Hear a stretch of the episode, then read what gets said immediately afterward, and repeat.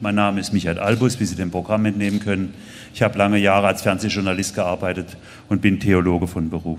Wir haben uns es so vorgestellt, dass jeder der am Podium Anwesenden sich selbst vorstellt und ich verbinde diese Selbstvorstellung gleich mit einer Frage, äh, was Sie unter Populismus verstehen. Also einfach mal versuchen, den Begriff mit Leben zu erfüllen. Frau Pörzgen, wer sind Sie und was denken Sie? Schönen guten Abend, meine Damen und Herren. Mein Name ist Gemma Pörzgen. Ich bin freie Journalistin in Berlin und mit einem Osteuropa-Schwerpunkt.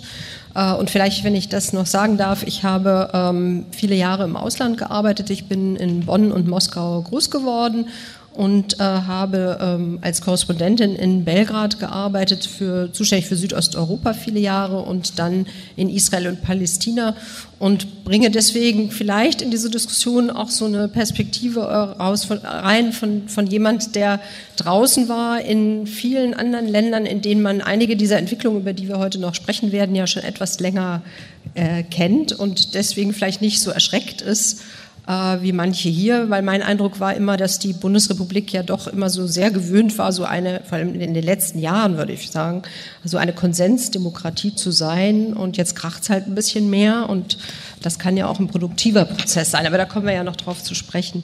Äh, Sie hatten gefragt nach dem Wort Populismus. Wenn ich ganz ehrlich bin, ist das ein aus meiner Sicht ein Mode- oder Schlagwort, mit dem ich nicht so wahnsinnig viel anfangen kann, weil ich immer das Gefühl habe, dass sich dahinter eine sehr komplexe, kompliziertere ähm, Entwicklung verbirgt, ähm, die, die, mir damit nicht ausreichend beschrieben scheint. Ähm, vor allem habe ich den Eindruck, dass es immer sozusagen gerne verwandt wird zur Beschimpfung anderer. Also auch im Bundestagswahlkampf haben wir immer wieder erlebt, dass Politiker als Populisten äh, beschimpft wurden. Und ähm, ich denke, wir werden im Folgenden noch mehr darüber sprechen, aber ähm, mir geht es, also ich glaube, die Entwicklung, die uns eher besorgt machen muss, ist, dass es natürlich Tendenzen gibt von bestimmten Personen, ähm, Demokratie nicht mehr äh, als Grundlage unseres Miteinanders anzusehen, sondern eben einfach, dass sich autoritäre Tendenzen verstärken, antiliberale, dass äh, wir plötzlich darüber sprechen müssen, ob eine pluralistische Gesellschaft eigentlich das ist, ähm, worin wir leben wollen. Das sind für mich viel mehr so die Dinge, über die ich da gerne reden möchte, als über dieses Schlagwort oder Modewort. Vielen Dank. Herr Püttmann, bitte. Ja, Andreas Püttmann, ich bin Politikwissenschaftler und freier Publizist in Bonn mit ruhendem Vertrag bei der Adenauer Stiftung und bin so ein bisschen zu dem Thema gekommen wie Pilatus ins Credo, also äh, eigentlich eher selbst konservativer, 2009 aus der CDU ausgetreten wegen Angela Merkels Entchristlichung und ähm, Liberalisierung der CDU. Aber was dann kam als Antwort darauf, das habe ich mit dem AfD-Gründer Hans-Olaf Henkel als Monster empfunden, nämlich das, was ich im Studium der Weimarer Republik als konservative Revolution kennengelernt habe Demokratie zerstörend, antiliberal, antipluralistisch, ein Kampf gegen die Freiheit im Namen der Freiheit. Und ich halte unsere Freiheit durchaus von solchen Phänomenen für bedroht. Im Kern sind diese Bewegungen autoritär. Das sieht man auch daran, dass sie eben mit äh, Grundrechten Schwierigkeiten haben, dass sie innere Feinde definieren, äußere Feinde definieren. Und wenn ich Populismus definieren soll. Ich lehne den Begriff überhaupt nicht ab und meine, wenn man den Begriff ablehnt, muss man eine Alternative präsentieren. Für mich ist Populismus eine von Opportunismus geprägte, betont volksnahe, oft demagogische Politik, die das Ziel hat, durch Dramatisierung der politischen Lage die Gunst der Massen zu gewinnen. Das soll vielleicht für den ersten Moment reichen. Herr Lutzow. Guten Abend und äh, herzlichen Dank. Oh, herzlichen Dank für die freundliche Einladung. Äh, ich bin Historiker, arbeite an der Universität Maastricht und äh, bin in Ungarn äh, äh, groß geworden, habe an der CU äh, studiert und auch dort bin ich promoviert und habe auch einige Jahre hier in Deutschland verbracht und Deswegen kann ich irgendwie auch Deutsch sprechen, aber nicht so wirklich gut wie die Muttersprache natürlich. Also bitte um Entschuldigung. Über Populismus würde ich vielleicht damit anfangen, dass ich natürlich äh, diese Sicht äh, teile, dass es ein Schlagwort äh, geworden ist und dass es äh, insofern auch äh, viel zu häufig verwendet wird und viel zu vage verwendet wird. Äh, damit werden sehr unterschiedliche Phänomene auch benannt, so wie links, linke Parteien in Griechenland oder Spanien und dann rechtsradikale Parteien wie, in Ungarn oder in Frankreich zum Beispiel. Und, und das ist dann natürlich nicht sehr, nicht sehr nutzbar, solch eine sehr breite Definition zu haben. Trotzdem finde ich dieses Begriff äh, irgendwie überzeugend und das hat wahrscheinlich dann teilweise mit biografischen Gründen zu tun. Ich bin nach 89 groß geworden und damals gab es eine Welle, also die ganze Transformationsperiode wurde dadurch äh, bestimmt, dass man äh, äh Reformen durchgeführt hat und dass man insofern antipopulistisch argumentierte. Man sagte immer, man muss abwarten, man muss sozusagen manche Reformen durchführen und irgendwann mal wird es dann besser. Also jetzt sozusagen ist das Gegenteil gekommen. Es, es, es, es gibt wirklich einen Stil der Politik in Osteuropa, wo man immer sehr Großes verspricht und dann äh, sozusagen fast äh, das gleichzeitig durchführen möchte, was eigentlich unmöglich ist. Also politisch, Politik ist viel irrationaler geworden in, insofern, würde ich sagen. Und, und Populismus ist dann natürlich auch äh, als Manipulation irgendwie zu, zu verstehen. also wenn man das, das ganz, ganz einfach einfach sagen möchte. Aber dann müsste man natürlich noch über Stil und Inhalt äh, äh, auch sprechen und das können wir vielleicht noch später tun. Also äh, ist, ist das eigentlich nur eine Frage de, des Stils oder, oder, oder, gibt es da wirklich inhaltliche äh, Schwerpunkte? Ja, ohne jetzt mal äh, auf die, äh, uns auf die Namensgebung oder auf die Begriffsfindung festzuklopfen, einfach mal vielleicht den Versuch zu machen, was gibt es denn für Ursachen? Dass wir so eine Entwicklung feststellen, welchen Namen wir jetzt immer ihr auch geben. Was, wo, sie, wo liegen Ursachen? Ja, also ich meine alle, ja. Bitte.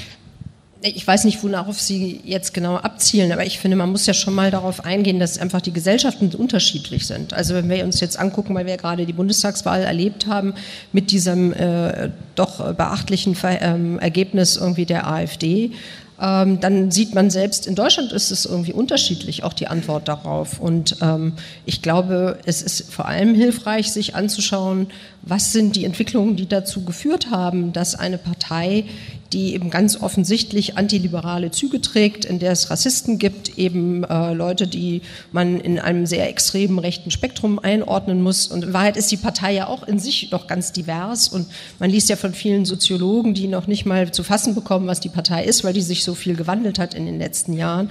Aber ähm, für mich wäre immer der Ansatz, mich zu fragen, wie kann eine Partei so erfolgreich sein? Und meine Antwort wäre darauf, dass wir eben über viele Jahre eine große Koalition hatten äh, und keine richtige Opposition. Und das natürlich sozusagen zu einer funktionierenden Demokratie aus meiner Sicht dazugehört, dass man eine starke Opposition hat. Und die hat uns gefehlt in den letzten Jahren, weil die Grünen in vielen Themenfeldern, äh, sei es nun Außenpolitik oder andere, in Wahrheit sehr nah dran waren an der regierenden Koalition.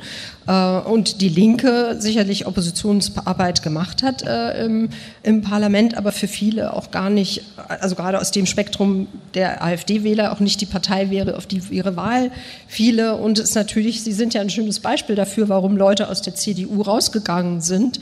Auch die Entwicklung der CDU hat ja dazu geführt, dass sich dort viele Leute nicht mehr zu Hause fühlen, die dann sich offenbar auch der AfD zugewandt haben, wobei man ja jetzt in den Analysen liest, dass die aus allen möglichen Feldern kommen. Und was ich persönlich ja begrüßenswert finde, das mag jetzt hier absurd klingen, aber es sind vor allem auch viele Nichtwähler zur Wahl gegangen, weil für sie etwas da möglich war. Und mir ist immer so eine Partei im Parlament lieber als nicht weil man sieht sie dann und man muss sich mit ihr auseinandersetzen. Und das war das, was ich vorhin meinte. Es ist, ist eben keine einfache Zeit. Wir müssen uns mehr auseinandersetzen über politische Fragen. Äh, und darin liegt aber für meinen Begriff eine Herausforderung. Ja, ich glaube, dass wir verschiedene Ursachen haben und wir auch international schauen müssen, dass es ja ein Phänomen ist, was über den ganzen Globus geht. Mal in der linken Variante, mal in der rechten Variante. Äh, und auch durchaus in Ländern, wo es eben nicht so einen starken Grundkonsens gab, ähm, sondern durchaus den Wechsel von Mehrheiten wie in Frankreich etwa. Da sind sie ja sogar besonders stark, obwohl wir eben keine große Koalition hatten. Ähm, aber auch wenn wir an Venezuela denken, an die Philippinen denken. Es ist wirklich international und deswegen muss man sich, glaube ich, schon fragen, ob etwas kulturell sich verändert hat, ob unsere politische Kommunikation sich grundlegend verändert hat. Und das hat sie, und zwar durch die Erfindung des Internet. Das Internet hat zu einer radikalen Basisdemokratisierung geführt und zu einer Parzellierung der Öffentlichkeit in sozusagen kleine äh, Zirkel, in Filterblasen, in Echokammern, wo sich Leute mit derselben Gesinnung gegenseitig hochjatzen und gegenseitig immer nur bestätigen, überhaupt gar keine Einsprüche mehr wahrnehmen, die dann zur Verfeinerung, Verfeinerung und Differenzierung ihrer eigenen Position Anlass geben. Insofern ist das Internet eine große Radikalisierungsmaschine und es ist natürlich auch in gewisser Weise eine Verdummungsmaschine, weil hier die klassischen Kriterien des professionellen Journalismus aufgehoben sind.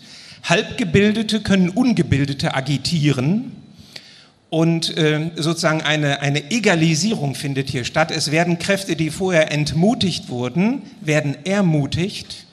Und Kultur ist immer ein komplexes Ineinander von Ermutigung des Schönen, Wahren und Guten und von Entmutigung des Destruktiven. Und durch die Freiheit des Internets sind viele positive Dinge geschaffen worden. Menschen mit seltenen Krankheiten können sich miteinander vernetzen äh, und wir alle profitieren ja von den Vorzügen des Internets, aber sind eben auch destruktive Energien entfesselt worden. Und ich glaube, dass wir auch hier sozusagen nicht nur auf das Politikangebot schauen dürfen, sondern wir müssen auch auf das Volk schauen und auf kulturelle, politisch-kulturelle Entwicklungen. Und dann kommt natürlich hinzu die Unsicherheiten und die Unübersichtlichkeit, die entstanden ist in der globalisierten Welt durch die Modernisierung, die Migration, die verschiedenen Finanzkrisen. Also es gibt dieses Policy-Moment der politischen Herausforderung in der Sache, aber es gibt auch was, was mit dem Habitus zu tun hat. Äh, das sollte man beachten. Und es gibt natürlich auch international Kräfte, die daran interessiert sind, die Europäische Union zu zerstören, das liberale System abzuschaffen und so wie Russland die linksradikalen Bewegungen in Europa unterstützt hat in der Zeit der Sowjetunion, so unterstützt es heute Rechtsradikale und Rechtsextreme. Also wir haben auch Wühlarbeit dabei zu beachten. Herr Lotzo, äh, Sie haben ein paar Mal genickt jetzt und zustimmend genickt.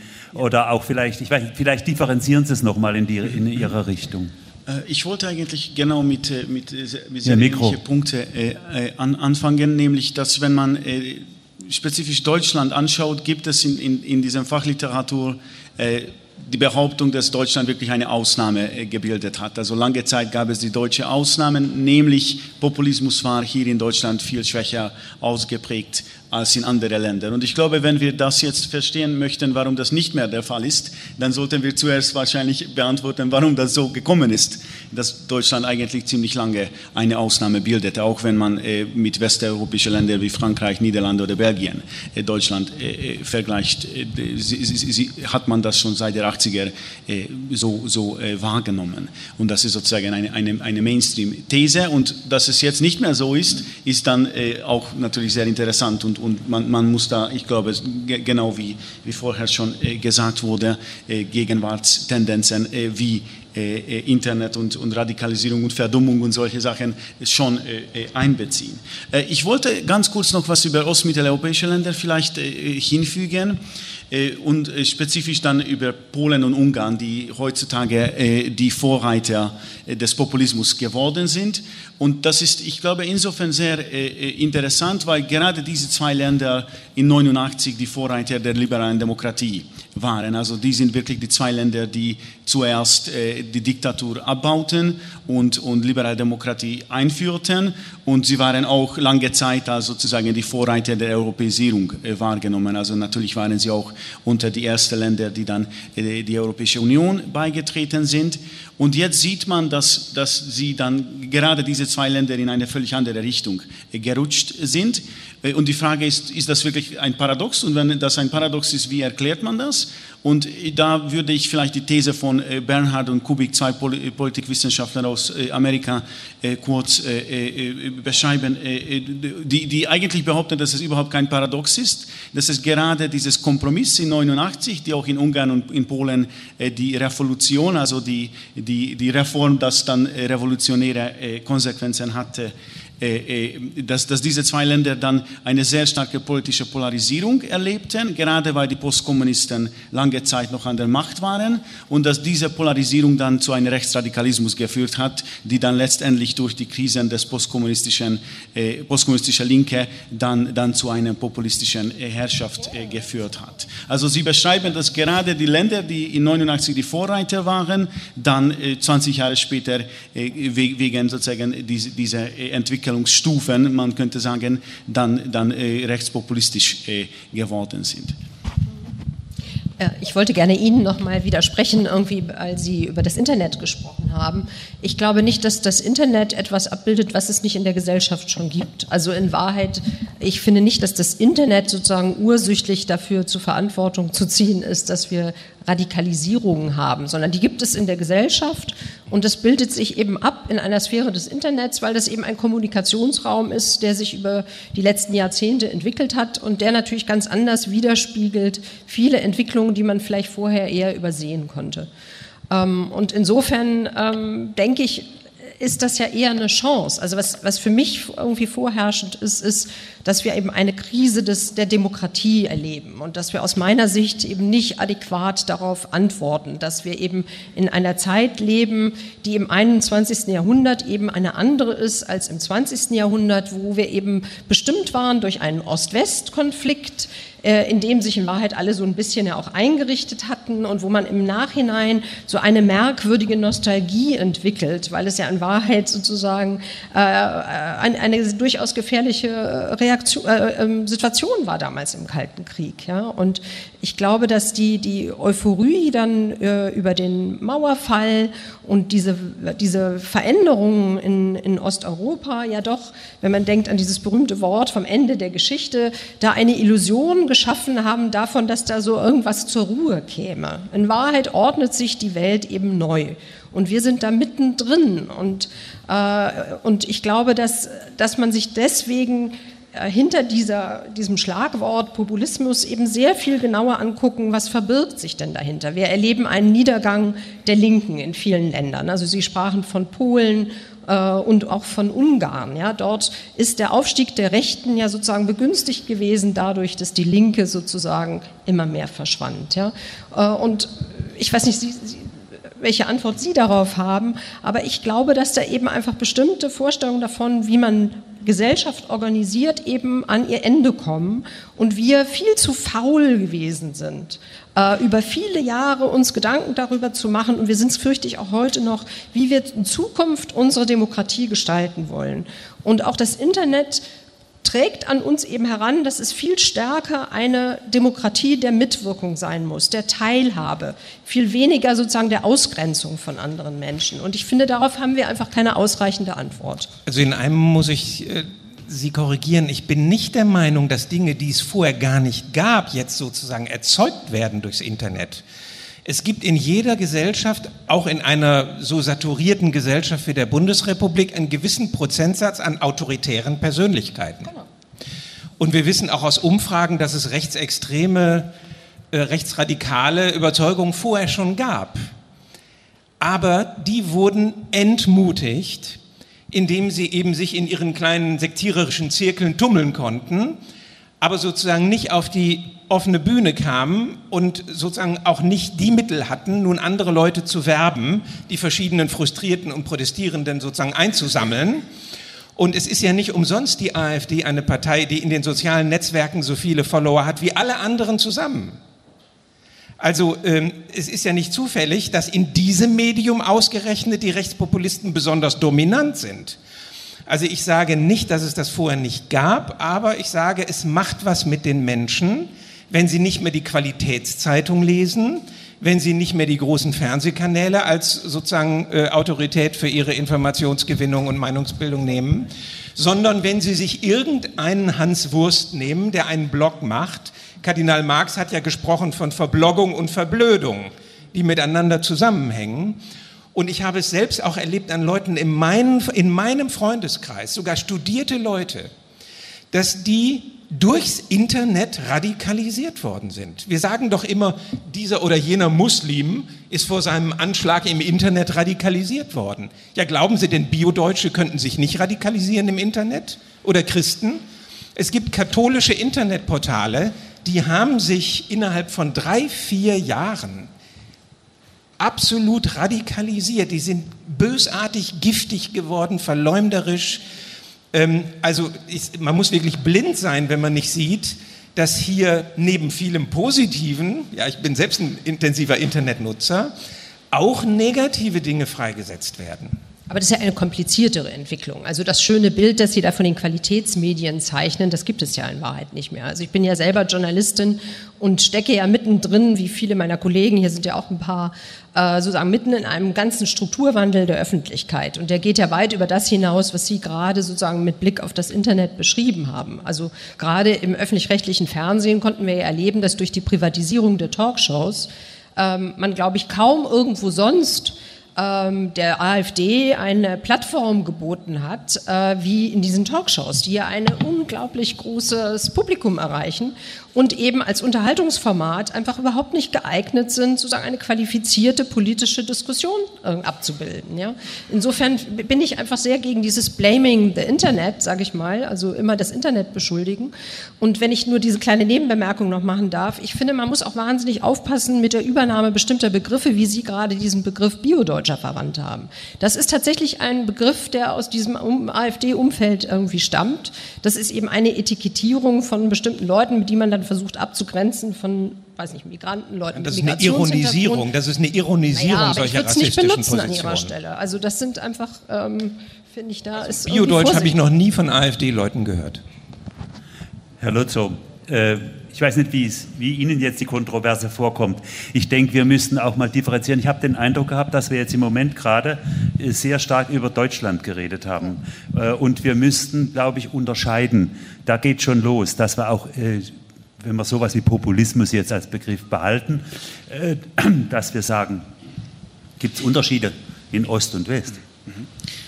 Äh, nur ein ganz kurzes ja, Statement noch, ja, ja, noch zu, zu, dieser Debatte vielleicht und, und dann, dann versuche ich die, die so größere Frage ran. Äh, zu beantworten. Also ich würde schon sagen, dass äh, äh, Internet durch Anonymität äh, eigentlich sehr, sehr, viele Probleme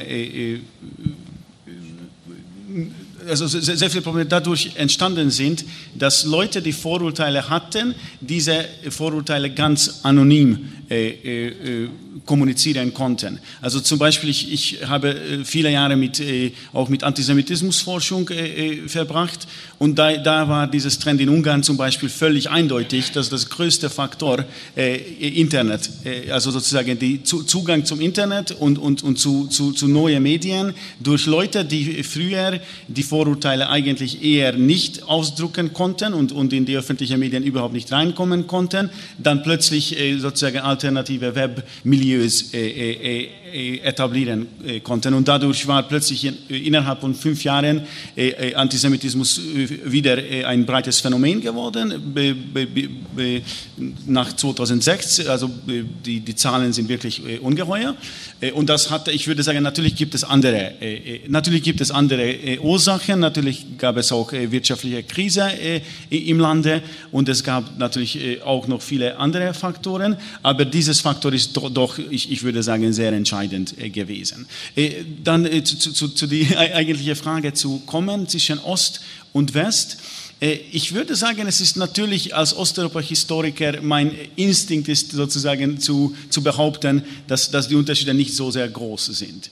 Und das war für mich lange Zeit sozusagen eine Hauptlinie zu sagen, eigentlich die politischen Kulturen dieser Länder sind nicht so anders. Also im, Europäisch, im gesamteuropäischen äh, äh, äh, Kontext könnte man über ähnliche Tendenzen sprechen. Und ich muss zugeben, ich habe meine Meinung da äh, geändert nach 2015. Also als, ich dann äh, gesehen habe, wie radikal Ungarn und auch Polen und dann auch äh, die, die, die, Slowakei, die eigentlich durch äh, nicht einmal eine rechte Regierung ge heutzutage geführt wird, sondern, sondern äh, von links regiert wird, dass die alle ganz explizit gesagt haben, dass die Muslime nicht aufnehmen werden, da habe ich mich, meine Meinung wirklich geändert, weil da, ich, da habe ich wirklich gesehen, dass da eine sozusagen völkische äh, Grundkonsens gibt in diesen Ländern, die ich wirklich überhaupt nicht mehr erwartet habe. Also das ist nach 25 Jahren Transformation und man könnte sagen Demokratisierung und so und das hat mich wirklich so erschrocken, dass ich jetzt sagen würde, es gibt wirklich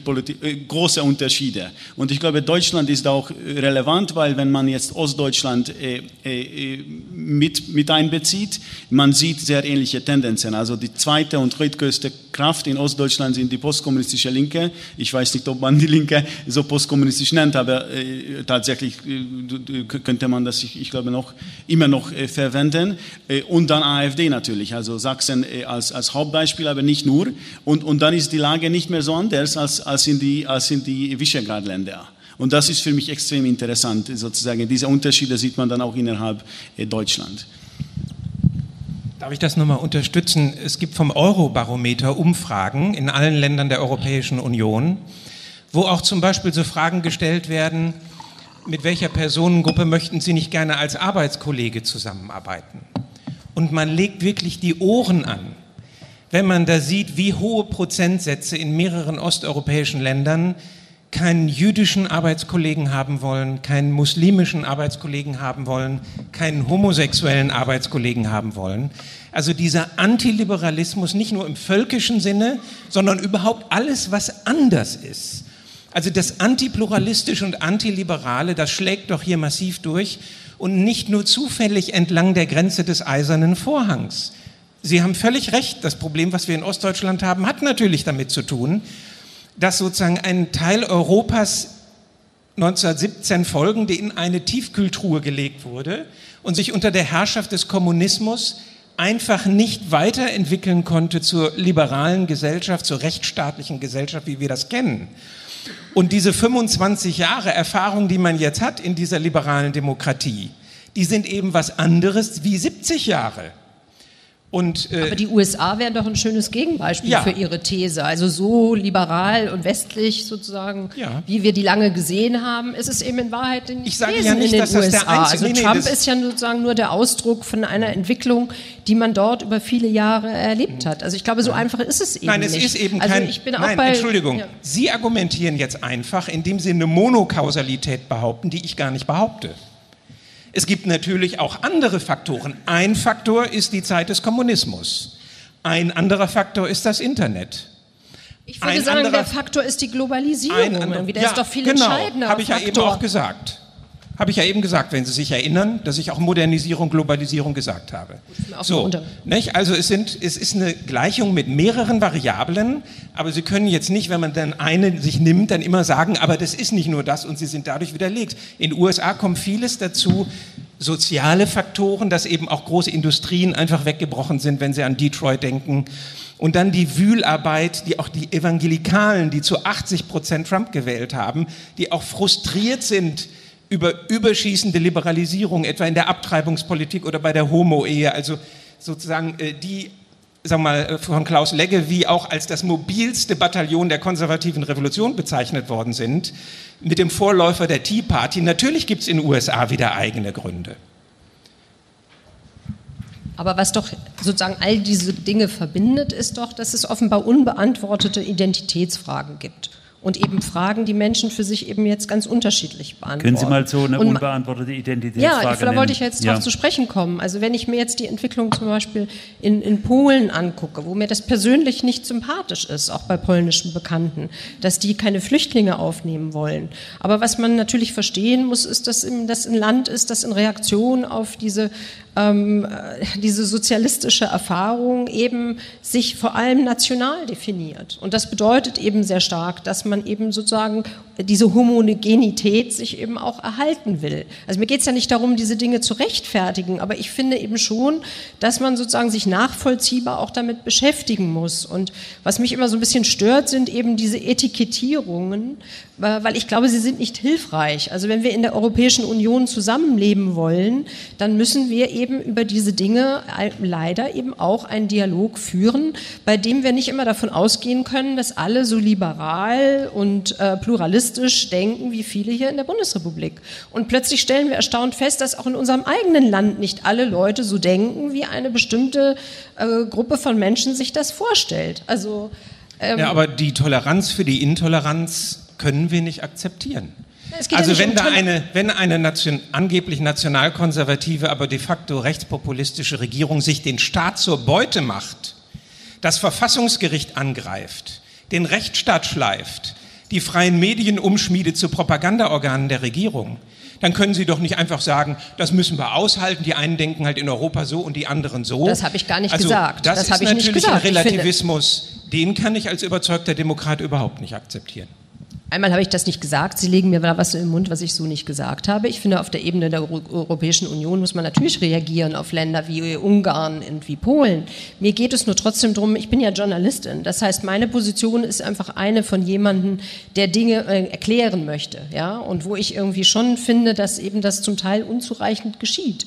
Und dass man eben äh, mit diesen Etikettierungen nicht weiterkommt. Darum geht es mir. Dass man politisch darauf reagieren muss und dass es mich auch fassungslos macht, dass man in der Europäischen Union so wenig Möglichkeiten sieht, äh, sozusagen äh, das zu tun. Das, äh, aber ich meine, in Wahrheit können wir es uns ja erklären. Ja? es gibt natürlich irgendwie Interessen daran, weil man eben als gerade als CDU eben sehr nah dran ist irgendwie an den Orban-Leuten. Also ich habe das ja erlebt, wenn Herr Orban bei der Adenauer Stiftung auftritt, äh, dann kommt da kaum eine kritische Frage. Ja? Man ist eben gemeinsam im Europäischen Parlament und hat eben gemeinsame Interessen. Ähm, das, das, muss man ja einfach sehen. Daher kommt es ja, dass das dann irgendwie nicht gelingt. Ja? Ähm, mir, mir ging es nur darum, auch gerade bei diesen Migrationsfragen, dass man, dass ich ein Stück weit auch verstehe, dass man in diesen Ländern natürlich auch nicht gegen die eigene Bevölkerung ähm, regieren kann. Ja? Man, es ist eben schwerer in, in Polen oder in, ja, gerade in Polen jetzt zum Beispiel durchzusetzen. Und das sehe ich einfach, wenn ich mit polnischen Leuten rede, irgendwie, dass da jetzt so und so viele Flüchtlinge angesiedelt werden sollen. Ja? Ähm, es ist natürlich auch ein katholischer Faktor noch dabei. Äh, es war katholische Staatsdoktrin, keine Freiheit für den Irrtum zuzulassen. Päpste des 19. Jahrhunderts, ja bis zum Zweiten Vatikanischen Konzil. Und manchmal fragt man sich auch, ob dieses Konzil, das die relative Autonomie der verschiedenen Kultursachbereiche anerkannt hat und damit eben halt auch die Religionsfreiheit etc., dass das in diesen Gesellschaften, die sozusagen in dieser Tiefkühltruhe der kommunistischen Diktatur lagen, auch nicht wirklich rezipiert und verinnerlicht worden ist. Es kommen jetzt uralte Traditionen plötzlich wieder hoch, übrigens auch bei uns. Ich würde sogar die These wagen, dass wir jetzt eigentlich auch in Deutschland nur eine Normalisierung erleben, weil wir doch in der Weimarer Republik auch eine rechtskonservative Partei hatten, die Deutschnationale Volkspartei, das waren Leute, die waren völkisch, die waren antisemitisch, die waren antiliberal, antipluralistisch. Die schwankten so zwischen 14 und 20 Prozent. Und dann, als die Nazis kamen, sind sie abgesagt, so auf sieben bis acht, haben sich zum Teil den Nazis angedient, sind sogar übergetreten zu den Nazis und haben denen nachher noch den Steigbügel gehalten. Das heißt, wir haben in Deutschland auch diese autoritäre rechtskonservative, faschistoide Strömung, die nicht Nazis waren. Ich bin auch immer dagegen, die AfD so pauschal als Nazis zu bezeichnen. Es gibt da Nazis, aber es gibt auch sehr viele, wie Sie sagten, auch Protestwähler, aber eben auch diese Rechtskonservativen. Und es reicht eben nicht, wenn man ein guter Demokrat sein will, kein Nazi zu sein, sondern auch die deutschen Konservativen haben schwere Schuld auf sich geladen. Und deren antiliberales Gedankengut feiert jetzt hier auch Urstände. Also ich will mich gar nicht über Polen erheben. Äh, ich finde, jeder kehrt vor seiner eigenen Tür. Ja? Ich kann nur als Europäer es nicht dulden, wenn in Polen der Rechtsstaat äh, äh, abgeschafft wird. Das muss man dann sagen dürfen. Herr Lotzo, Sie haben vorhin mal die Bemerkung gemacht, ganz am Anfang, dass wir jetzt neben Internet, das wir nicht allein äh, dafür alles schuldig machen können, äh, eine veränderte Art der Kommunikation in den Gesellschaften gibt. Wenn Sie, der Fährte würde ich gerne noch mal ein bisschen nachgehen, äh, was Sie darunter verstanden haben. Denn wir sehen ja jetzt, wie komplex das ganze Thema ist. Also ganz kurz, als ich äh, 2010 äh, nach Deutschland gekommen bin, habe ich gemerkt, dass man hier äh, die neuen Medien nicht so häufig benutzt und dass das eigentlich dann die Diskussionskultur sehr viel gut tut. Zum Beispiel Twitter, was ich äh, immer noch schrecklich finde und nicht nur wegen äh, Trump natürlich, sondern schon, schon seit viel längerem, äh, ist, ist eigentlich meiner Meinung nach wirklich eine solche Vereinfachung von, von Kommunikation, ja, mit solchen 160 Zeilen. Ich habe auch nie SMS also gesendet und, und, und so weiter. Und E-Mail kann man irgendwie auch länger stellen. Aber, aber es gibt wirklich äh, dadurch, dass da diese neuen Medien, äh, kurze, äh, so packen, alles wird zum, zum Schlagzeilen. Ja? Also auch, auch die, die äh, äh, News, äh, also Online-Portals für, für, für, Nachrichten haben das auch wieder übernommen. alles wird extrem knapp und kurz zusammengefasst. Und die und, die, und, ich merke das auch mit meinen Studenten. Also zum Beispiel, wenn es um, äh, um äh, Erinnerung äh, über eine längere Strecke geht, sind die Studenten heutzutage viel schlimmer sozusagen ausgestattet, als die Studenten vor fünf Jahren noch waren oder zehn Jahren. Weil, wenn ich sozusagen Fragen stelle, was haben wir darüber besprochen letztes Jahr? Die Studenten erinnern sich fast überhaupt nicht mehr. Das ist wirklich für mich erschreckend, weil alles ist so sozusagen in dieser schnellen Kommunikation kurz und so, dass die, also längere Texte Texte, längere Bücher zu lesen, kommt fast überhaupt nicht mehr vor.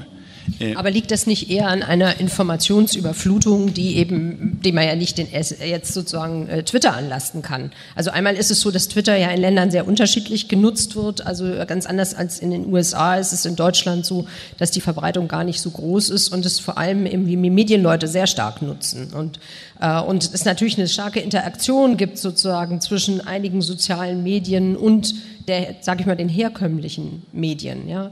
Und ähm, ich, ich glaube schon, dass man unterschätzt sozusagen, was die, das, was ich vorhin gesagt hatte, dieser Strukturwandel der Öffentlichkeit, wie umfassend der äh, inzwischen ist und wie der sich auswirkt. Also ähm, dadurch, dass sie immer weniger Geld haben, ähm, wirklich ähm, profunden Journalismus zu finanzieren und die Redaktionen immer mehr schrumpfen, sie immer mehr Zeitungen haben, die zusammengelegt werden und, und, und. Äh, viele dieser Entwicklungen werden Sie ja selber sozusagen äh, auch aus eigener Anschauung auch hier in Köln kennen.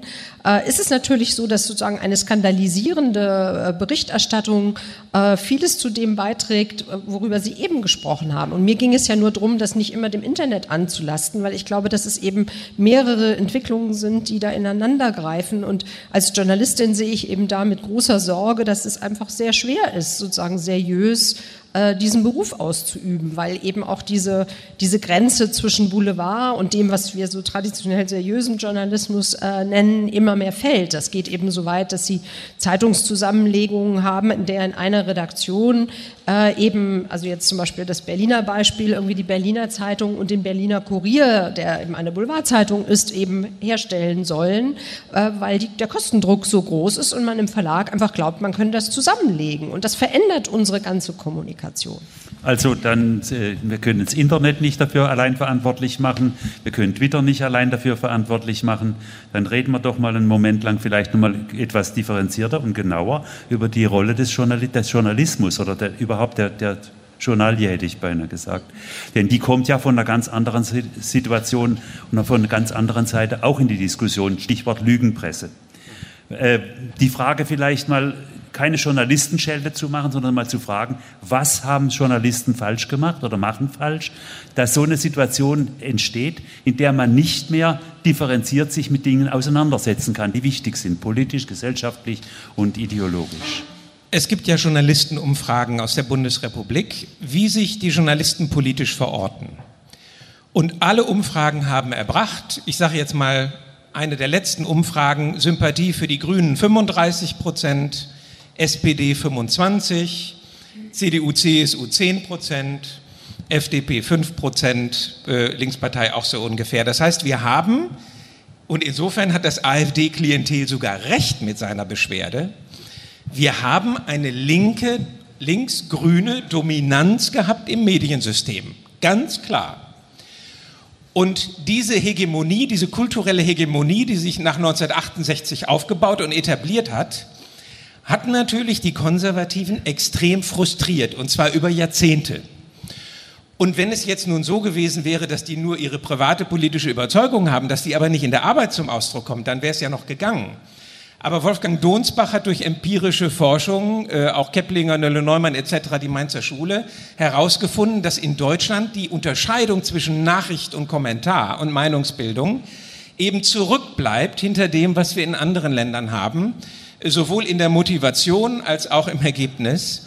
Und das hat natürlich zu einer Verbitterung geführt, die sich in dem Moment, und jetzt muss ich doch noch mal kurz das Internet erwähnen, wo sozusagen diese Befreiung kam, dass man sich mit den anderen Unterdrückten jetzt vereinen konnte und seine alternativen Medien machen konnte, äh, dazu geführt hat, dass dieser ganze Frust aus Jahrzehnten äh, sich Bahn bricht und jetzt auch nicht die Kontenance bewahrt und jetzt weit übers Ziel hinausschießt. Äh, und das ist ja überhaupt die Gefahr nicht. Wir haben diesen riesen Pendelschlag von 68 gehabt, nach links und wir erleben jetzt einen Pendelschnack nach rechts, der mir nicht weniger Sorgen macht. Das hat sogar gar nichts mit meinem eigenen äh, politischen Standort zu tun, aber dieses Extreme, was wir immer haben. Äh, und ich meine, wir brauchen wirklich dagegen ähm, eine Militanz der Mitte, die ja irgendwie kaum noch zu Wort kommt. Nicht nur bei der Linkspartei kämpfen nur noch die Flügel rechts und links gegeneinander und in der Mitte äh, fühlt man sich gar nicht mehr repräsentiert, sondern auch insgesamt in der Gesellschaft. Wir müssen gegen die Polarisierung Mittel finden. Und im Journalismus heißt das, die Medien müssen schon den Dialog organisieren. Ich kann den Talkshows keinen Vorwurf machen, dass sie auch AfD-Politiker einladen. Gefallen tut mir das auch nicht. Aber sie müssen es wohl.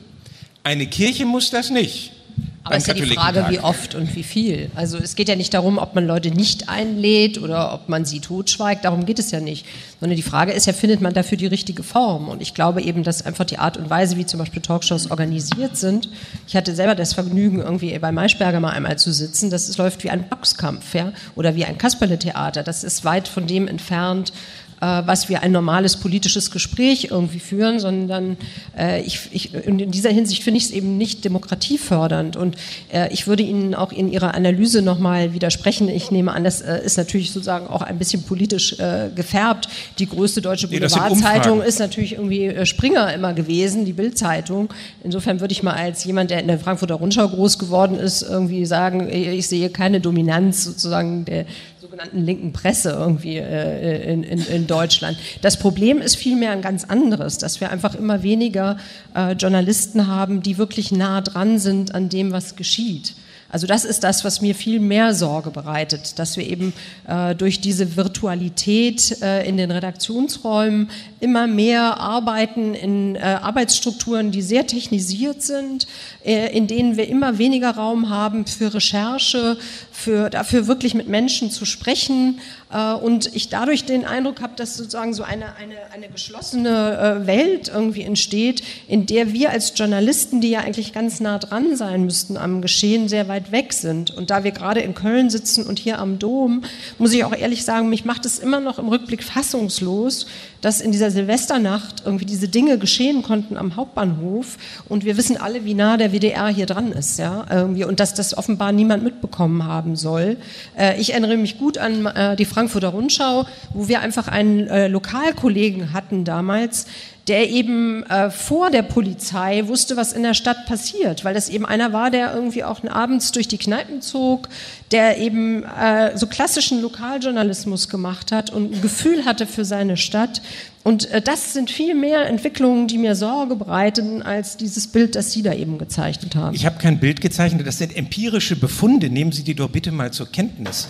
Das sind also bei Umfragen, wo man Leute fragt, was sie gewählt haben, würde ich immer vermuten, dass äh, die meisten Leute gar nicht ansagen, was sie wirklich gewählt haben. Also ja, sag mal, das sind jetzt auch wieder Verdächtigungen und Behauptungen von Ihnen. Wenn man Journalisten fragt, welche politische Position sie haben, dann müssen sie das Ergebnis erstmal respektieren, wenn jemand seine politische Meinung kundtut.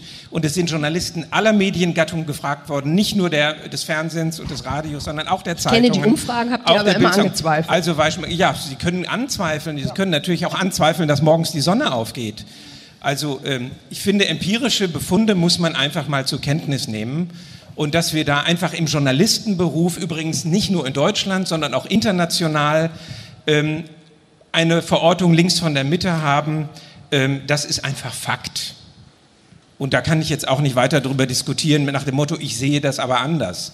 Das ist Faktum. Und ehrlich gesagt, ich bin ja sogar jetzt ein bisschen froh darüber, um das mal zur Güte zu sagen, weil dadurch natürlich ein Widerlager gegen die, die Übermacht der Rechtspopulisten in den ähm, Internetmedien geschaffen wird. Weißen Sie, ich finde, diese, diese Kategorien links und rechts ja schon nicht mehr stimmen. Also die sind, die bilden ja gar nicht mehr ab, sozusagen, ähm, was, was sozusagen politisch sich in dieser Gesellschaft tut. Und Sie also insofern, dass die Linkspartei linker ist als die FDP? Ja, ich habe den Eindruck, dass es oft eine Querfront ist. Also wenn ich mir so Russland-Themen angucke, dann finden sich viele Linken, die genau das Gleiche denken wie die AfD, weil es einfach Leute gibt, die darin autoritätshörig sind. Insofern habe ich tatsächlich ein bisschen Probleme mit, mit diesen starren Begriffen, weil ich glaube, sie passen oft nicht mehr in diese neue Zeit. Wir haben jetzt äh, wieder so eine neue Geschichte ausgemacht. Frau Pötzgen, Sie sagten auch, dass zum Beispiel die Linke, äh, Entschuldigung, dass die Journalisten auch der Wirklichkeit sich entfremdet haben, also nicht nah genug dran sind, wie Sie gesagt haben. Äh, Politiker kann man den ähnlichen Vorwurf machen. Dann haben wir auch eine Situation, wenn wir nochmal danach fragen, was Populismus dann, wo die Ursachen sind, vielleicht auch nicht nur in verloren gegangenen und nicht mehr bedienten Identitäten, sondern auch in mangelnder Kontakt zu, zu den Wirklichkeiten. Es gibt ja nicht nur die eine Wirklichkeit, sondern zu Wirklichkeiten.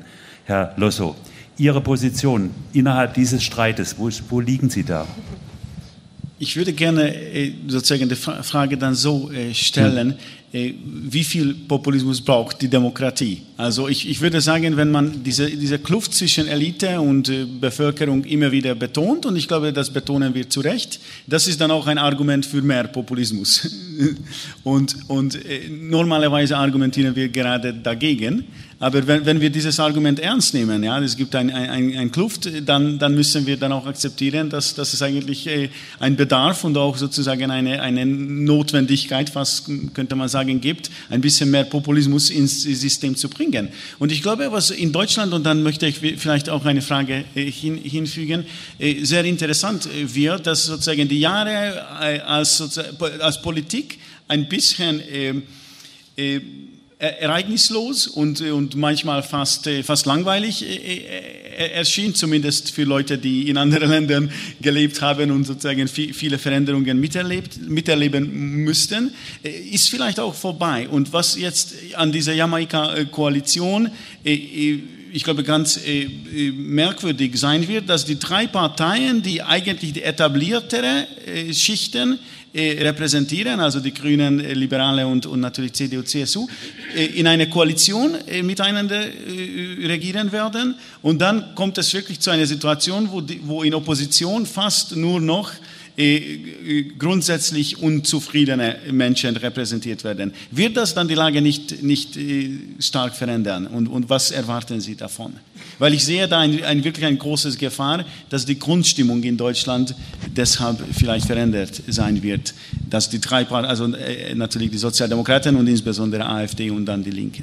Also ich sehe das ganz im Gegenteil. Also Gut, das ist jetzt meine ganz persönliche Meinung, dass ich den Eindruck habe, dass eben diese Koalition irgendwie die Möglichkeit bietet, sich sehr pragmatisch an Sachfragen äh, zu orientieren und sich da einigen zu müssen. Also und vielleicht eben so ein paar nenne ich mal, ideologische Dinge irgendwie zurückzustellen. Und für die SPD birgt es vielleicht endlich die Chance, nach so vielen Jahren großer Koalition sich tatsächlich zu erneuern. Ähm, was, glaube ich, sehr nötig wäre, weil wir brauchen natürlich eine, also wir hatten ja eben darüber gesprochen, dass der Niedergang der Linken oft die Rechten befördert hat. Und deswegen, glaube ich, sollten wir alle irgendwie die Hoffnung hegen, dass an diese große, große Traditionspartei und Volkspartei, dass es ihr gelingt, sich zu erneuern. Und wenn Sie sich angucken, ich finde ja die Entwicklung in Frankreich so interessant, ja, wo eben mit, mit Macron und En Marche, ist, man kann das ja nur auch eine populistische Bewegung nennen, aber die, äh, die ist eben nicht so unsympathisch, sage ich mal, wie die AfD. Äh, ähm, aber die hat plötzlich sozusagen eine Bewegung äh, in, in diese doch wahnsinnig verkrustete, äh, reformfeindliche französische Demokratie gebracht, bei der man doch Erstaunliches erleben kann. Ja? Dass plötzlich sozusagen man einen Elitenwechsel hat und dieses Thema Elite ist ja ein AfD-Thema auch oder eben von all diesen ähm, äh, nenne ich sie jetzt doch, auch rechtspopulistischen äh, Parteien, wo man irgendwie aber das Gefühl hat, es, es, es, es bringt irgendwie frischen Wind in diese Gesellschaft. Das ist natürlich jetzt auch wichtig, dass das zu Reformen führt und dass sich in Frankreich etwas verändert, weil man den Eindruck hat, dass der Front National natürlich als Gefahr da immer noch äh, im, im, Hintergrund lauert. Und wenn Macron und seine Bewegungen mit dieser Erneuerung scheitern, ähm, äh, weiß man natürlich nicht, was geschieht. Ja? Ähm, bei uns fehlt so eine Figur. Sehr interessant finde ich auch Österreich mit Kurz. Ja? Der, der natürlich auch, wenn Sie so wollen und man das Wort doch benutzen will, ein populistischer Politiker ist und der erstaunlicherweise ja das, was man sonst so landsläufig sagt, dass man irgendwie die äh, diese rechten Parteien nicht rechts überholen soll. Das hat er ja ganz im Gegenteil gemacht und hat damit einen Wahlsieg eingefahren. Nicht, dass mir das gefällt, aber ich beobachte da ähm, schon, dass der sich natürlich sehr stark an Macron orientiert hat, dass der jung ist, ja, und dass der natürlich äh, in diesem rechten Feld so etwas wie eine Modernisierung ist ihm gelungen. Und ähm, für, für, für mich folgt daraus, dass, dass sozusagen unsere Volksparteien sich natürlich wahnsinnig bemühen müssen, sich zu modernisieren, sich zu verjüngen, einfach diesen frischen Wind, den man woanders sieht, zum Teil in einem Spektrum, das einem gefällt oder nicht, ja, aber dass man den natürlich irgendwie, irgendwie erreichen muss. Also mir fällt es etwas schwer, kurz jetzt so zu idealisieren als frischen Wind. Ich meine, was hat der Mann gemacht? Modernisiert hat er noch gar nichts. Das, äh, was er gemacht Seine hat. Seine Partei hat er eindeutig modernisiert, ob sie das Türkis er, nehmen. Oder er hat ein, er hat ein äh, Wort von Karl Marx genommen, nämlich Religion ist das Opium des Volkes und hat Religion durch Ausländerfeindlichkeit ersetzt. Ausländerfeindlichkeit ist das Opium des Volkes. Und er hat mit einer ausländerfeindlichen Kampagne 6% gewonnen. Auf 30 Prozent. Weniger als die deutsche CDU. Und jetzt wollen wir mal sehen, was er wirklich zustande bringt. Vor allen Dingen, wenn er mit dem ehemaligen Nazi äh, jetzt noch eine Koalition macht. Also diese Vorstellung, hier werden solche äh, Heilsbringer, werden erkoren. Ja, ich bin, sehr, ich bin sehr für Macron, ja, ich hätte ihn auch gewählt. Aber so, was, was mich etwas frösteln lässt, ist, dass man sozusagen sich jetzt plötzlich charismatischen Führungspersonen irgendwie so mit Begeisterung verschreibt. Und die Enttäuschung, das haben Sie ja selbst auch gesagt, kann schrecklich ausfallen. Und wenn das Experiment Macron auch schief geht, dann ist die große Gefahr, dass Aber dann doch noch die Ihre Stunde Alternative, des würde mich mal interessieren, sozusagen. Ist ja nicht so, dass ich jetzt Fan wäre von, ähm, von ja, von dieser, von dieser Koalitionsbildung. Aber ich, man, man muss doch unabhängig von seinen politischen ja. Präferenzen sich einfach Entwicklungen ansehen und einfach konstatieren, dass da auch für mich in, in dem Parteienspektrum, das mir persönlich nicht gefällt, aber sich da etwas verändert. Ja? Äh, und, und, natürlich modernisiert. Wenn da sozusagen ein junger Mann in so einem Alter irgendwie in so eine politische Stellung kommt. Ich erinnere mich noch, wie Politiker der, F, äh, der äh, FDP sozusagen in Deutschland mal in Ministerämter kamen, in einem Alter, wo sie schon Familienväter waren und galten immer noch als jung. Das ist in Deutschland ist es wahnsinnig schwer, gegen diese ganzen alten Männer sozusagen mal diesen frischen Wind, von dem ich spreche, zu erzeugen. Also das und Alter ist noch gar keine Modernisierung. Das Alter ist keine Modernisierung. Wenn man zurückfällt in alte Polit in einen Habitus sozusagen, äh, da hat man einen äh, charismatischen Führer und de, auf den projiziert man alle seine Hoffnungen das ist ein uraltes Modell, das hat mit Modernisierung überhaupt nichts zu tun. Das haben wir zum Glück überwunden. Wenn Sie mich fragen, was ist meine, meine Gegenantwort? Politiker, die so viel Rückgrat und auch Überzeugung haben, dass sie bereit sind, dem vagabundierenden Volkswillen oder vagabundierenden Volksströmungen auch mal entgegenzutreten und sich nicht einfach als Wellenreiter zu betätigen, die alles nachvollziehen, was so die, gerade die Stimmung ist. Wenn wir mal überlegen, was Konrad Adenauer oder auch nachher Gerhard Schröder, um parteipolitisch ausgewogen zu sein, gegen die Volksmehrheit beschlossen haben, die Wiederbewaffnung der Bundesrepublik oder Helmut Kohl die Nachrüstung, die Währungsreform, der Euro, äh, immer wieder sind Politiker sachlich argumentierend auch bestimmten Mehrheitsstimmungen im Volk entgegengetreten, statt einfach dem Volk nachzuplappern, aktuellen Stimmungen nachzuplappern. Das ist mein Gegenmodell. Das ich finde, dass Sie da sehr schwarz-weiß malen, wenn ich das so sagen darf. Es gibt ja irgendwie auch was dazwischen. Also ich finde eben schon, ist auch ein Problem, ähm, so sehr ich Frau Merkel in vielen Teilen auch verehre für diesen, für diesen Lebensweg, den sie da hingelegt hat. Aber ich finde eben schon, dass sie in ihrer sachlichen Art natürlich auch vermissen lässt, dass viele Leute da andocken können. Sie ja offenbar auch nicht. Also, ähm, ja, jetzt verteidige ich Sie. Ach so, okay.